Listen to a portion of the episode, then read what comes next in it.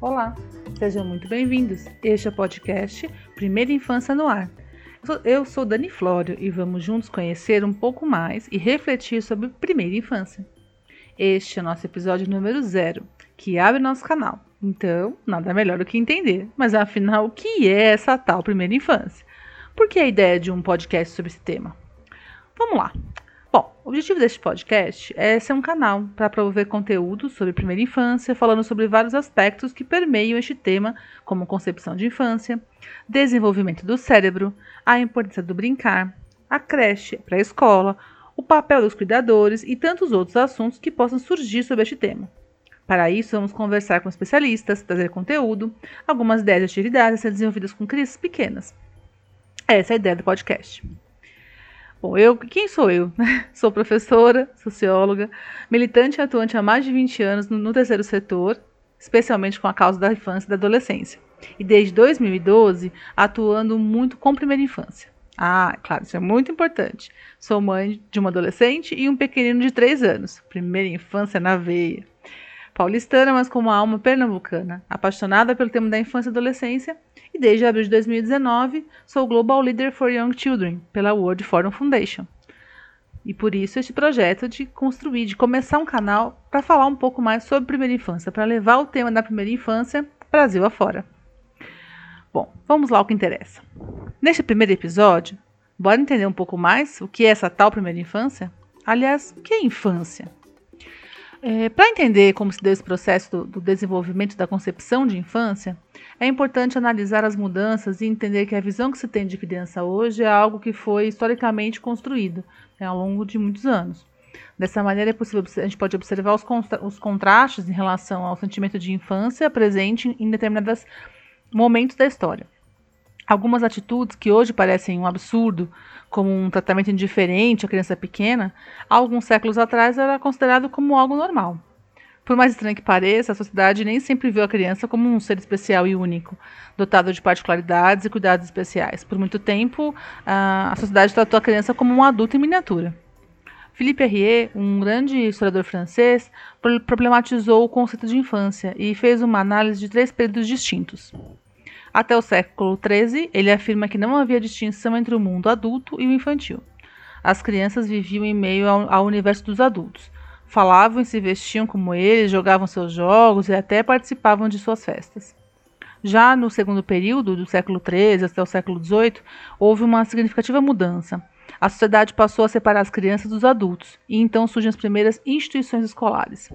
E por fim, no terceiro período, ou seja, na nossa atualidade, a criança já começa a ocupar o seu verdadeiro espaço e acontece então a consolidação do conceito de infância que conhecemos hoje, embora muitos progressos ainda estivessem por acontecer. Um dos marcos é a Declaração Universal dos Direitos da Criança, promulgada pela ONU em 1959.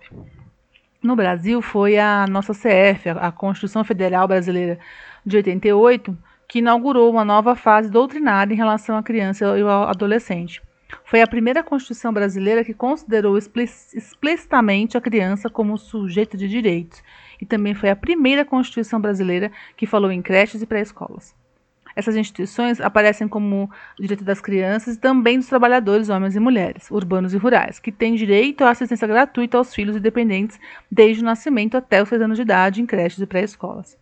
Desta forma, a partir do artigo 227, a infância passa a ocupar um lugar em nossa sociedade. É conferido à criança o status de cidadão de direitos, assegurado por lei, sendo então res responsabilidade da família, do Estado e da sociedade cuidar para que seus direitos sejam efetivamente garantidos. E ainda com o intuito de reafirmar e garantir os direitos das crianças, foi criado o Estatuto da Criança e do Adolescente, o ECA, em 13 de julho de 1990, pela Lei 8069, dispondo sobre a proteção integral à criança e ao adolescente.